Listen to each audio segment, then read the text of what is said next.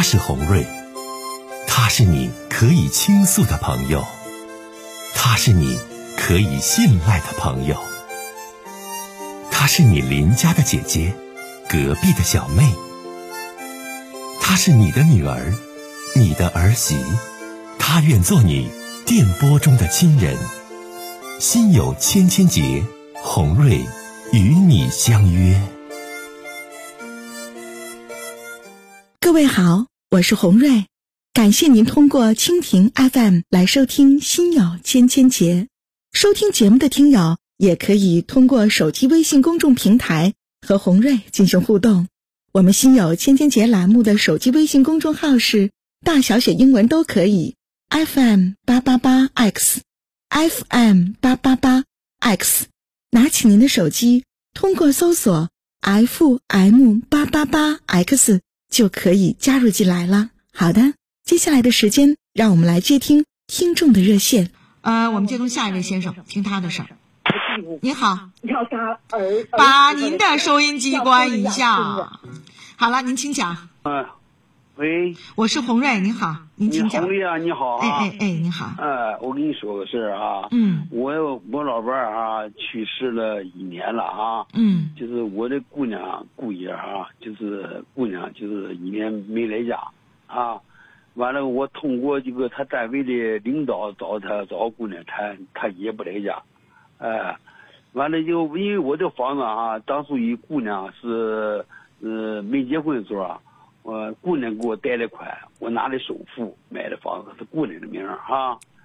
完了，我就为这房子事儿啊，我就跟他说，我我想卖，嗯，卖了完了，我我老伴儿不在了，我寻思卖了，卖了完了，姑爷嗯怎么说的？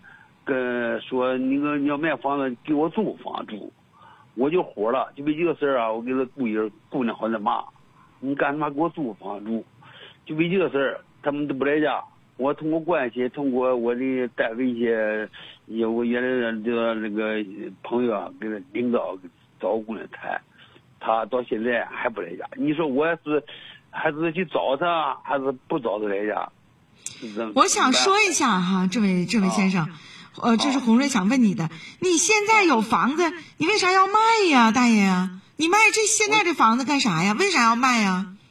我寻思我老伴儿走了，我跟我跟自己跟这住啊，房子这么大啊，我寻思心情不好不是吗？我就提出这个问题，完了我我那个女婿就就能说说卖了就给我租房住，就这样式我跟他好的骂，我说不卖了，啊，完了以后跟他们好的骂，好的说，完了后到现在才他也不来家了，哎，就这么个事儿。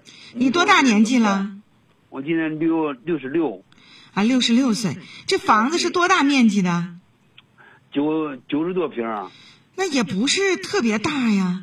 啊，对呀，我我现在就为了脱离这个环境嘛，开始，我当时生气生在哪了，你知道？我那姑爷说我就给卖了就行，给给我租房住。你我当时我就火了，你知不知道？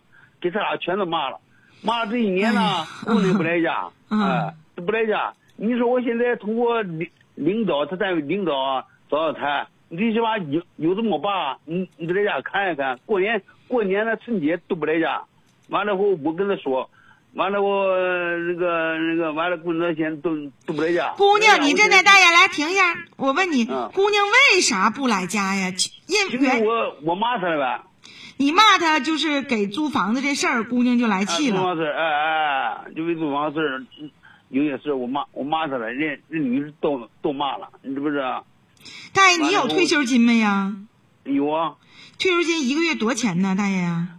五千来块钱。那自己也够啊，大爷。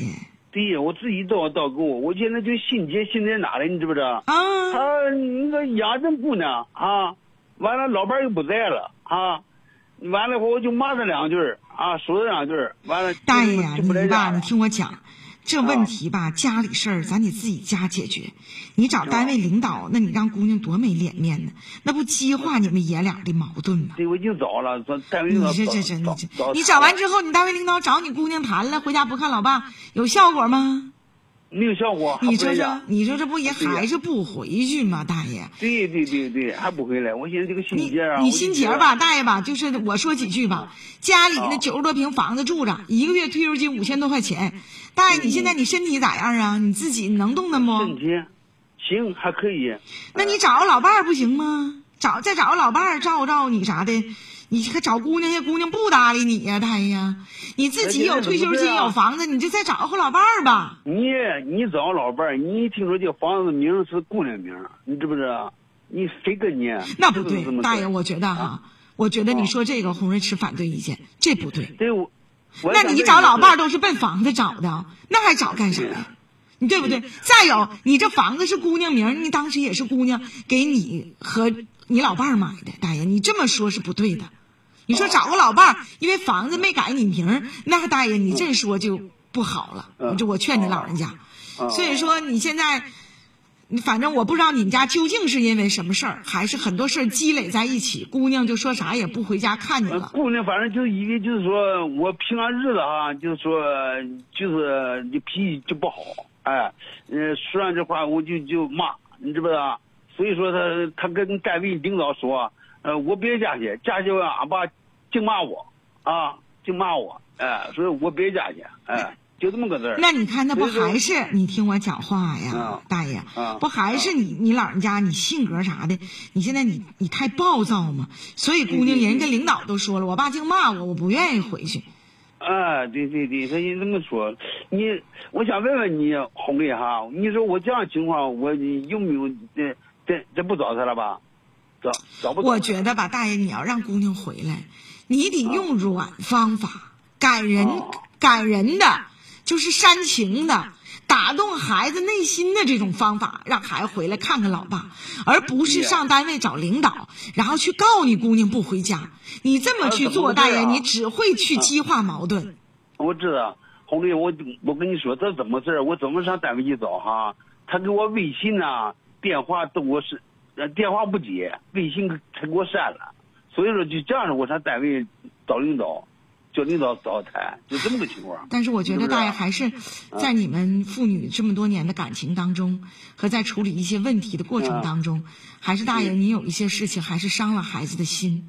不然但凡孩子也不可能说，对不对？你也得反思一下您自己的情况。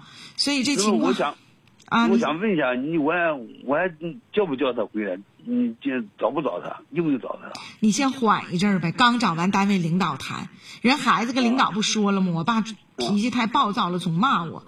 那人家孩子不也说了吗？你缓一阵儿，大爷。然后呢，有合适的老伴儿，不奔着房产证写谁名的，觉得你有个房有五千块钱，相互给你搭个伴儿的。你不行，你找个伴儿吧。但是你脾气也得改。不改呀，老人到岁数了，不改脾气，这种状态那不招人烦吗？大爷呀！啊啊！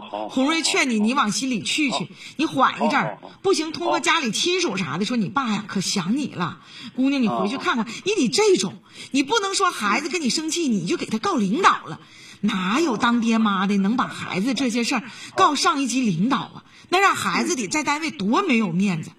是不是大爷？这事儿不能这么做啊！再见吧，哎，再见，哎，再见。这倔老头儿，哎呀，红瑞说话还真就听我的了。